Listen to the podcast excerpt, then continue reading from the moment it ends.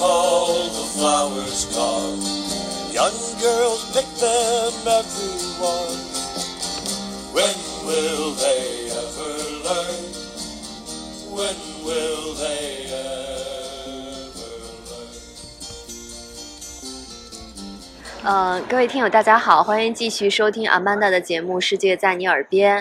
呃，刚才呢，我们放了一首音乐哈，可能有人会比较熟，叫《Where the Flowers Gone》。呃，这是一首反战的音乐。为什么放这个乐曲呢？因为我们今天来聊的呀，就是曾经号称欧洲的这个火药桶的巴尔干半岛。那现在呢，是应该说越来越多中国游客去探访的一个新的旅游的地区哈。我们可以管它叫一个。熟悉的陌生人，因为以前全部是跟战争有关的。呃，那我今天找来的嘉宾啊是 Bonnie，呃，他呢是那个在投行做品牌工作，呃，之前也非常热爱旅游。那么刚刚是去巴尔干回来，对吧？嗯，对没错呃，就提到巴尔干，萨拉热窝是一个特别有名的城市。我们之前可能这提了有点年代久远了哈，呃，瓦尔特保卫萨拉热窝。对，没错。一战的这个萨拉热窝的这个呃刺杀，呃，是导火索。那你可以聊一聊你这次去巴尔干，比如说萨拉热窝是不是对你也有一个很深的印象？它还有一些战争上的这种阴影在吗？这次呢，其实虽然我们去了好几个国家，像克罗地亚啊，然后斯洛文尼亚，但是，嗯，保加利亚，呃，还有那个塞尔维亚这些，但是印象最深的其实是两个地方，一个是萨拉热窝，一个是科索沃，嗯因为这两个地方呢都是嗯怎么说呢，可能至今都还有这种局部的摩擦，嗯然后在历史上也是饱受这种战争的呃这种磨难，对。嗯，所以呢。呃，提起萨拉热窝，我们当天进入的时候，呃，还下着点儿小雨，哦，啊、所以就给这个气氛，对对对，特别符合这种啊、比较萧索的这个气氛。嗯嗯，然后萨拉热窝现在呢，基本上你进去，在很多那个建筑还有一些弹孔，这个嗯。就是因为他们在一战、二战还有九二年、九十年代的那个内战。嗯对，都给他们留下了就是很多这种战争的创伤吧。我们第一天就是下小雨那天进入的时候，我们首先去了他的那个战争隧道，战争隧道，嗯，对，是一个应该说，就是我们到它的那个隧道里面去走了一下哈，就是其实你的人是不可以完全直立起来的，嗯，嗯、就是是比较矮的一个隧道。是在市区里面吗？呃，在市区稍微可能有个，如果我没记错的话，大概是有个十公里的位置，就是不在市中心，稍微离得远一点儿啊、那它这个隧道是在哪一次战争中建成的呢？是在九十年代的那次内战当中。哦嗯嗯，当时这条隧道呢，应该是说从机场直通他们的市区。当时就是因为有了这个隧道，才供给了他们就是源源不断的这种物资，哦，是这样子。嗯所以呢，现在其实去参观这个、这个、这个，这怎么说呢？这个遗留下的遗迹呢，更多是一个警示吧，就是不要忘记过去，然后珍惜和平，嗯大概是这样子。那应该很长吧？你是走了全程吗？嗯，全程它没有全程开放，嗯我们就只能走一小段。嗯，但是你还已经可以感受到那种就是当年战争的那个气氛了，嗯因为现在你还能看到一些什么手榴弹的一些地雷的一些，呃，就是他们会放出来展示。哦，嗯，呃，然后呢，而且在萨拉热窝，呃，在市区啊，你可以随遍地都能看得到那种像雪一样的那种雪迹，就是那种绽放的雪迹。这个放的血迹，对，就嗯是它是往外散开的那种血迹。这个呢是寓意，就是叫做血色玫瑰，它是为了纪念，就是当年只要有过流血的地方，它都流，现在它都会有这种血迹的那种纪念。但是你讲这个血迹是当时的真的血吗？还是后来他用呃艺术的一个它后来用艺术的手法去呈现的，嗯。哦但是据说是，呃，当时有过流血冲突的地方，都会有留下这个是就是这个印记。所以你在萨拉热窝还就在街上还经常能看到这个表这个印记的。等于这也是一个嗯经历过战争的城市的一个特殊的符号了。嗯，对，就是当天进入的时候，我们到晚上就回到我们住的地方的时候，刚好经过一大片墓地。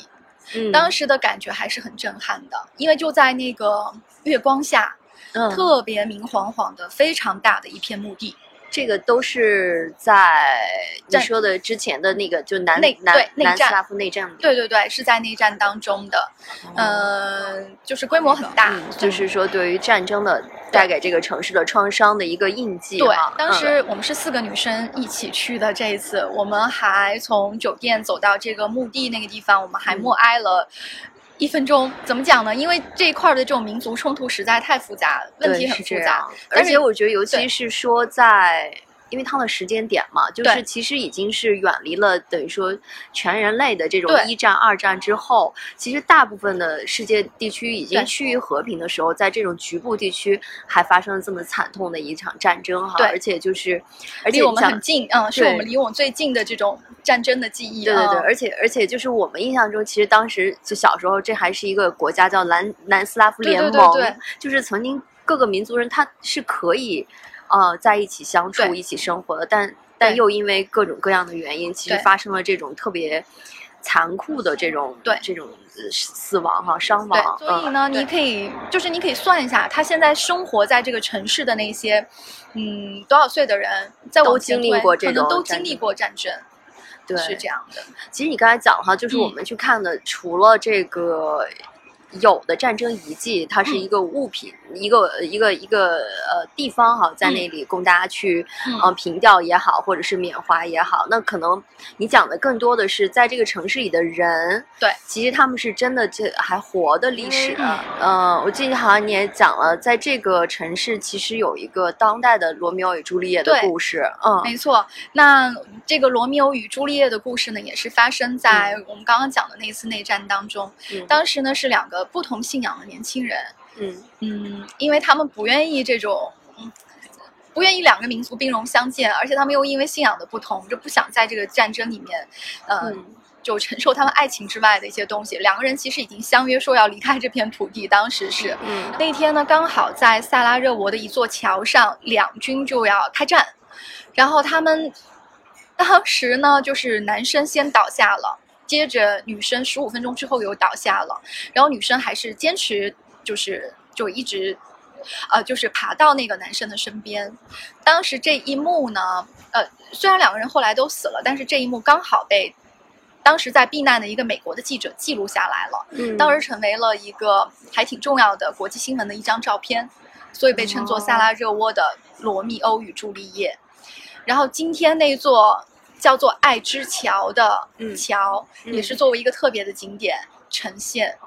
嗯，而且在我刚刚讲到的那一片墓园里面，有他们两个人的，呃，就是那个纪念碑、纪念的那个墓葬。嗯嗯，而且他们那个园区也被称作爱之园，有两个狮子，石狮子就永远守护着他们的这段爱。嗯当地人的话，嗯那我讲一个，就是我们住的那个，我们住的那个酒店。嗯我们这次住的酒店呢，都是在那个就是 Booking 上去查，嗯。呃，就是排名比较靠前的，然后去看人家的点评什么。嗯。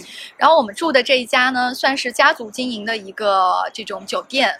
嗯。呃，他家呢，当时我们一进去就发现他的那些每一个房间的那个数字其实是那个没有逻辑的，就是不着痕迹的。我们当时也在嗯。思考这个问题，嗯。后来就去跟他这个这个主人去聊天，然后每一个房间呢，其实都代表他的一个特别的纪念日，比如说像我们住的那个二零零六房间，嗯是他的三女儿出嫁的日子。哦，然后还有嗯。一个一九七四年，那个嗯。是他大女儿就是生第一个女儿的时候哦的纪念日，所以他所有的这个房间就就好像这个酒店里面虽然小，但是很温馨，都充满了故事，嗯，哦，我觉得挺好。就是把他们家所有重要的纪念日，然后都放在这个酒店的房间上面了啊。其实是跟客人一块儿分享他们家共有的一个纪念，啊，对对对，哦，很有意思。下一个城市，或者是你印象更深的一个城市是哪里呢？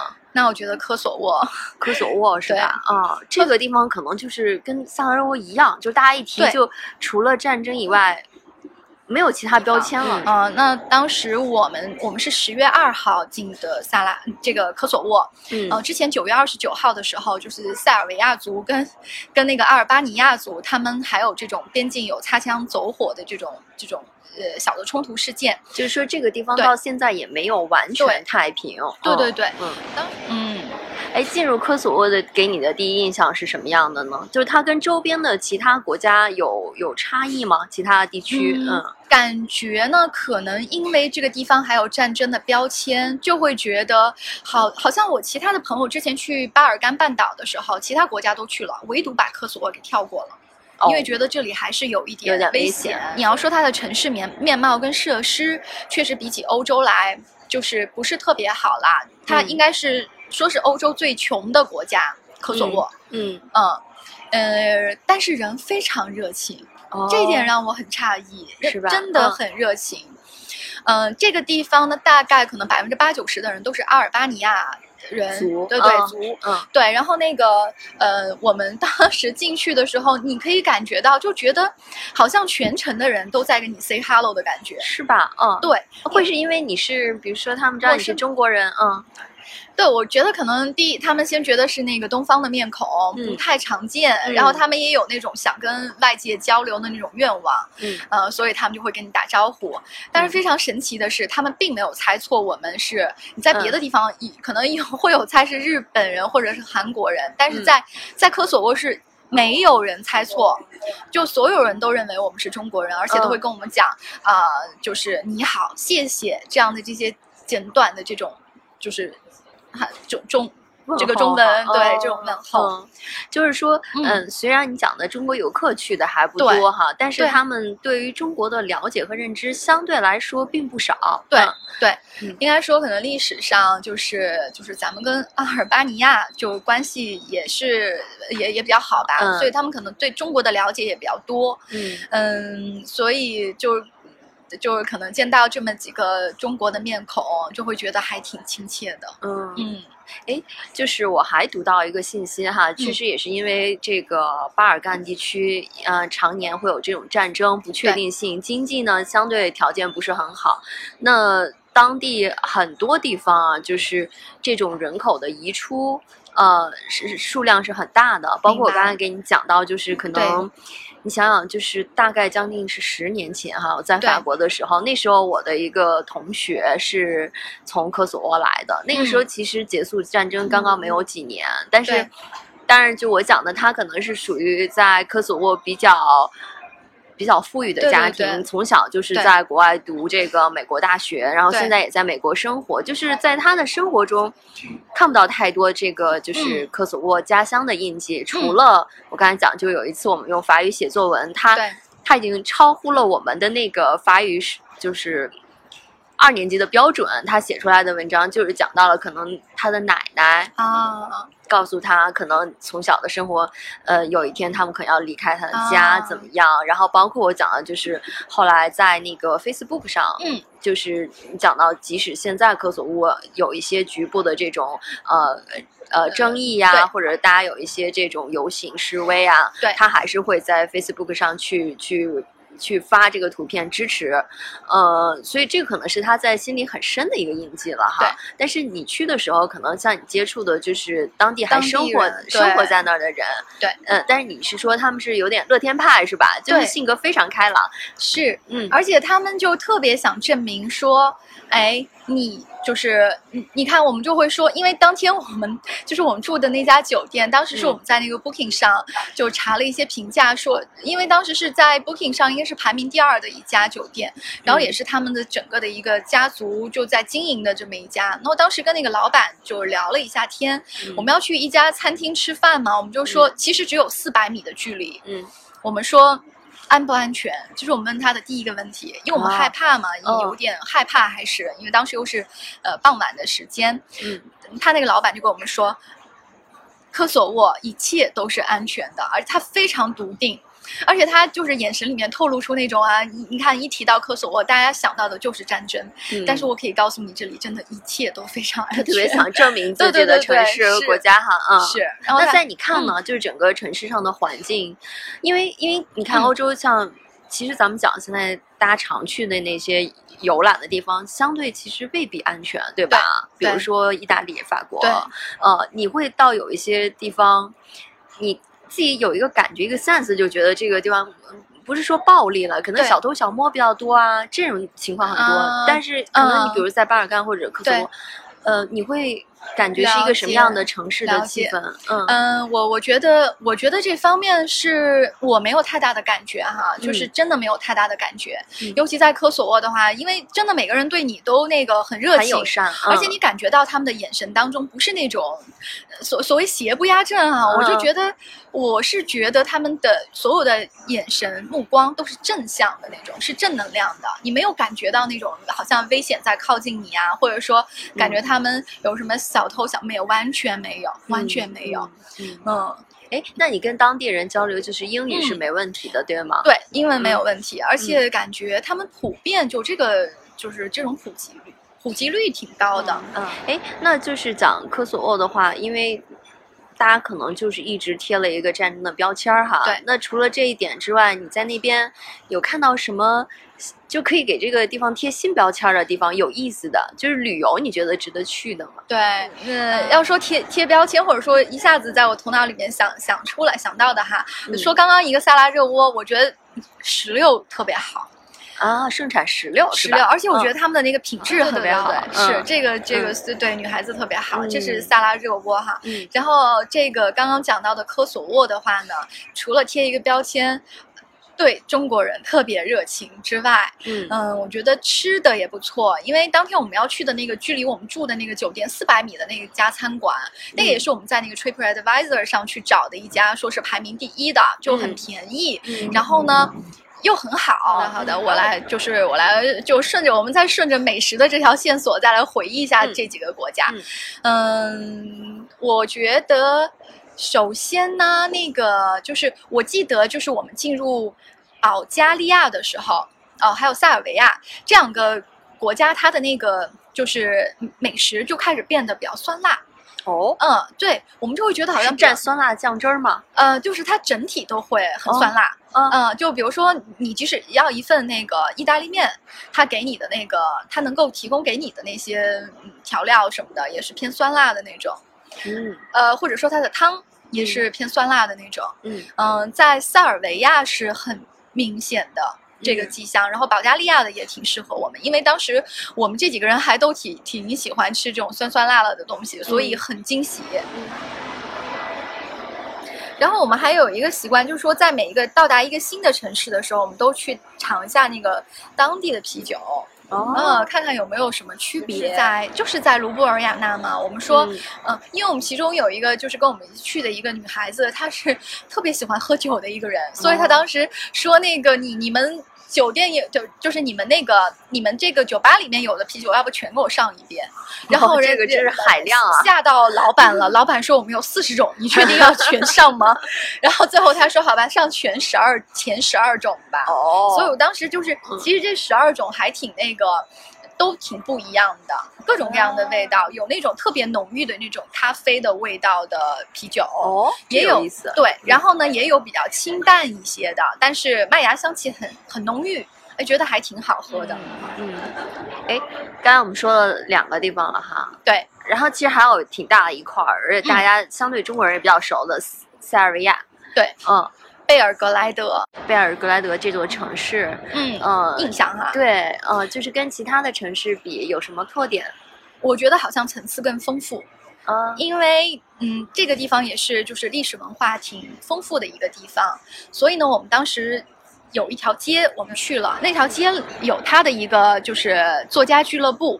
那个俱乐部是他塞尔维亚历史上唯一的一位诺贝尔文学奖获得者，他当时的那个好像获奖的那个发布仪式，好像就在这个俱乐部里面举行的。嗯那天呢，他本来现在是一个餐厅啊，嗯、但是那天我们去的时间是个星期天，所以他不营业，我们就去了他对面的一家歌剧院的餐厅，也很有意思。这个嗯歌剧院的餐厅，你看它整个就是一个歌剧院的风格，然后它的餐也不错，啊呃，而且主要是你在那种这个歌剧，就是在它这个氛围里面，你好像可以有那一小段时间，你刚好可以跳脱出自己现在的这种生活，进入到。他给你设置的这个场景。那还有一个地方，马其顿，哦，这个可能是被很多人都忽略了解、的忽略的一个地是方。对嗯，但是我知道你去这个地方其实也是有一个特别的目的想法去的。嗯对对对，嗯，就是马其顿，它的首都斯科普里呢是诺贝尔文学呃诺贝尔和平奖的获得者、嗯特蕾莎修女的故乡。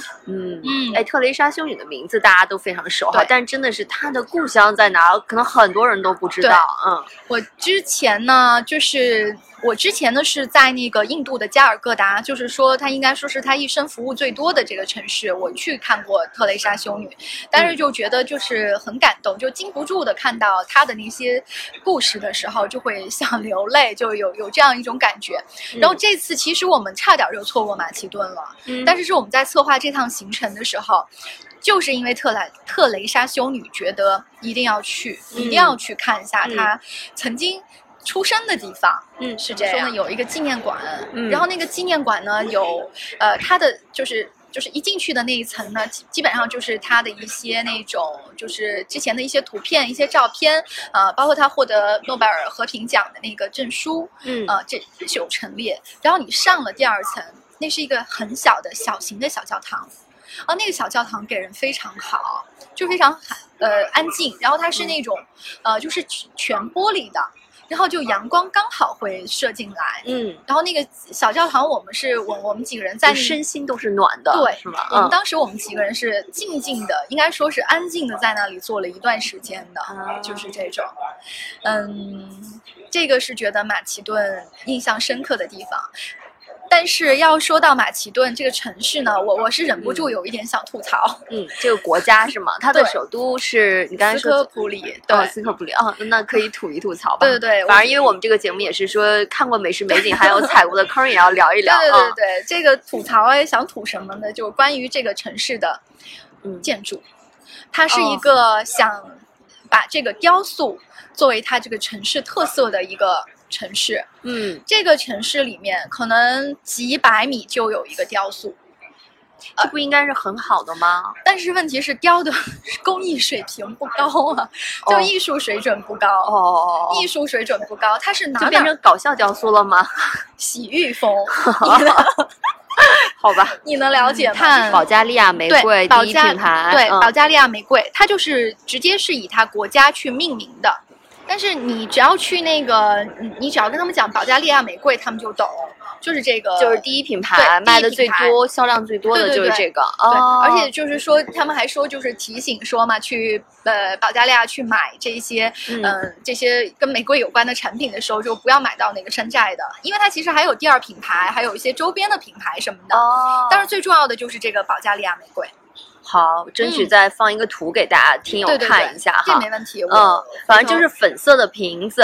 对嗯，对，其他呢还有一些护手霜什么的、嗯也都可以嗯买。哎，那除了买买买，刚才就是说拍拍拍攻略，就是你们看到啊哪个地方美景真的是适合女生去打卡拍照啊？我觉得其实我们那个那些老城里面，我觉得那些古城里面，你随便找找一个那种比较有层次感的那种，比如说嗯一个。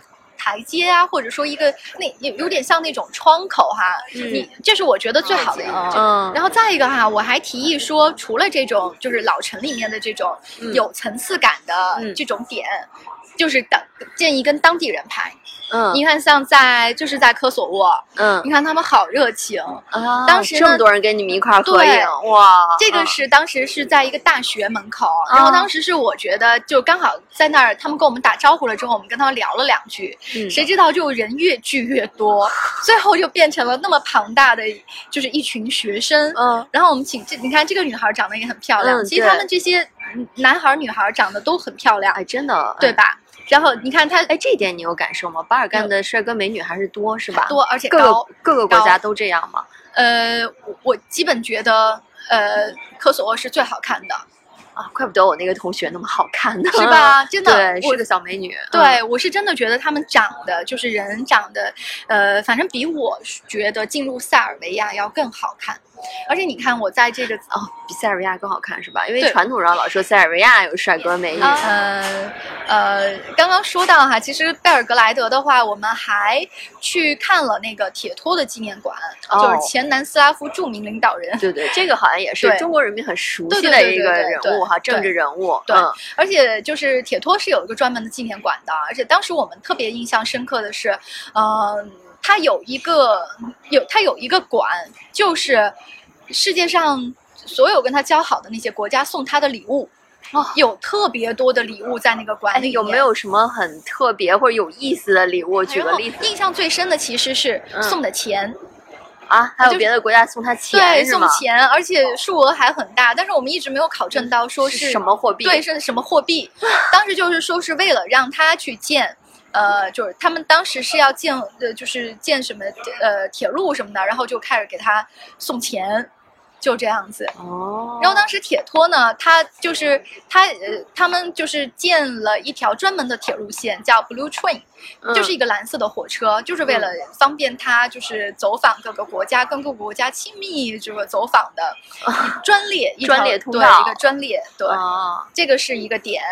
啊，所以这也是就是一个特殊时期、特殊人物的对一些纪念对呃纪念品哈，也也是印印证了一个特殊时代。嗯、对对，呃，然然后呢，但是然后铁托呢，给我们印象还很深的是，我们在另外一个国家是黑山共和国。嗯黑山共和国呢，它有一个呃，也是世界文化遗产、自然和文化双遗产的那个科托尔古城。嗯科托尔古城一进去，它的城门上就写着铁托的呃名言，嗯，意思他撂下的一句狠话就是：“你的我不要，我的鸭也别想拿走。”就是这样，就翻译成中文。是现代化翻译过来对对，的现代化翻译过来就是这样，就是啊，这一相当于霸权的人，就是这样的一个口对对对对气哈。所以说，啊有些时候这个在历史里面有这么一个强有力的人物出现，可能嗯也、呃，怎么能让它形成了历史上相对统一的一个时代吧？嗯那个城呢，中间它有个 谣言广场，哦，这个这个谣言广场也很有意思，就是因为当年这个城城里的那些女人们哈、妇女们，这是城里唯一的水源，所以他们可能要洗衣服、换洗什么的，就会集中在这里，嗯所以这也成为一个八卦的地方。啊，所以这个名字得来就是对大家当年在这边八卦各种事情大家都在哦，谣言四起都 哎都在这个广场上面，那也是当时的一个信息发布的一个中心渠道啊。没错，没错。哦就虽然现在这个谣言广场很小，我们其实来来回回那天要找这个谣言广场是走了，对错错过了好几次对，错过了好几次。后来发现哦，原来在这儿，啊，就是很小，但是它哦确实就是当年唯一的水源地。然后就是女人们有们谣言有很多故事，嗯，对对对，嗯就很有意思。那就是巴尔干呢，就是大家有兴趣可以去探访一下。其实通过我们今天聊天，你也可以知道，它除了就是以往战经战争的历史这一块儿，可能有的呃听友感兴趣，也会专门为这个而去哈。对，那除了这块儿的话，它自身包括它的人啊，包括它的那个地方啊，还是有很多特点值得我们去探访的。对嗯而且我觉得这一趟呢，就可以什么作为一个可以弥补你一段历史的这么一趟旅行。嗯，就是有一些名字啊，萨对那个萨拉热窝、瓦尔特保卫萨拉热窝，到底这个城市是什么样？就是你会有一种，就还是我刚刚讲的那种熟悉的陌生感，对哎，没错你既有一些亲切的这种记忆联系，对但你又会在当地有一些新的发现。好，那这期节目就这样，谢谢大家，我们下期再见。再见。Where have all the soldiers passing. Where have all the soldiers gone? Long time ago. Where have all the soldiers gone? Gone to graveyards, everyone. When will they ever learn? When